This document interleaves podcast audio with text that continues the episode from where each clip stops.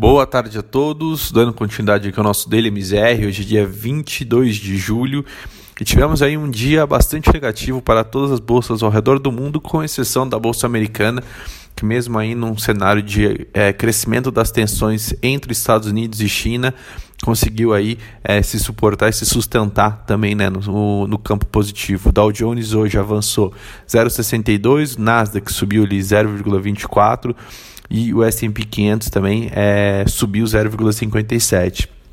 Quando a gente olha a bolsa europeia, desculpa, é, o Eurostock 600 fechou em queda de 0,87. A bolsa brasileira não foi diferente, seguiu um pouco mais essa tendência global e fechou o dia também no campo negativo é, muito por conta do, do aumento da tensão entre as duas principais potências do mundo, né, que sai um pouco ali da disputa comercial.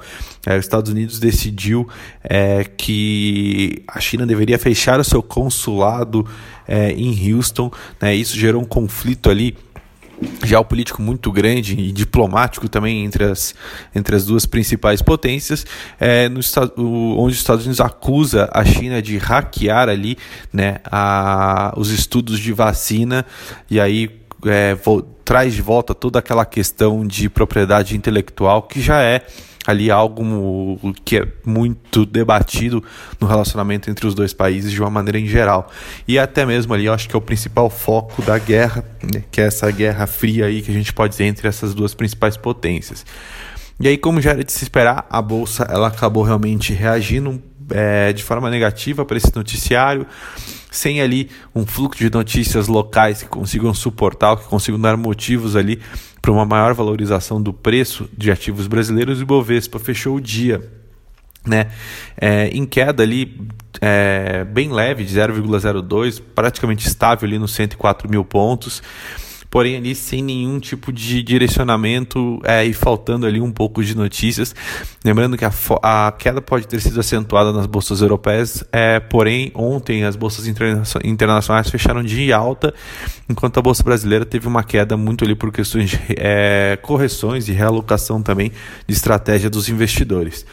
Quando a gente vai para a parte de câmbio, é, de maneira bastante impressionante, o dólar continua aí numa tendência de queda, com, é, recuando hoje 1,80 em relação ao real, cotado ali aos R$ 5,11. Então a gente vê é, realmente a moeda americana devolvendo bastante aí do, no, do espaço que ela vem ganhando, que ela ganhou, na verdade, frente ao real é, ao longo desse ano.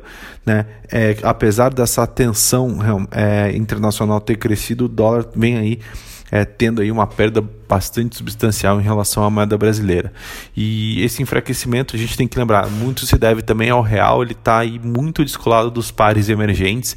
Então é natural aí que você tendo um fluxo de notícias mais positivas na política interna é, traz ali uma maior confiança do investidor e naturalmente você tem um movimento mais positivo de fluxo cambial vindo aqui para o Brasil.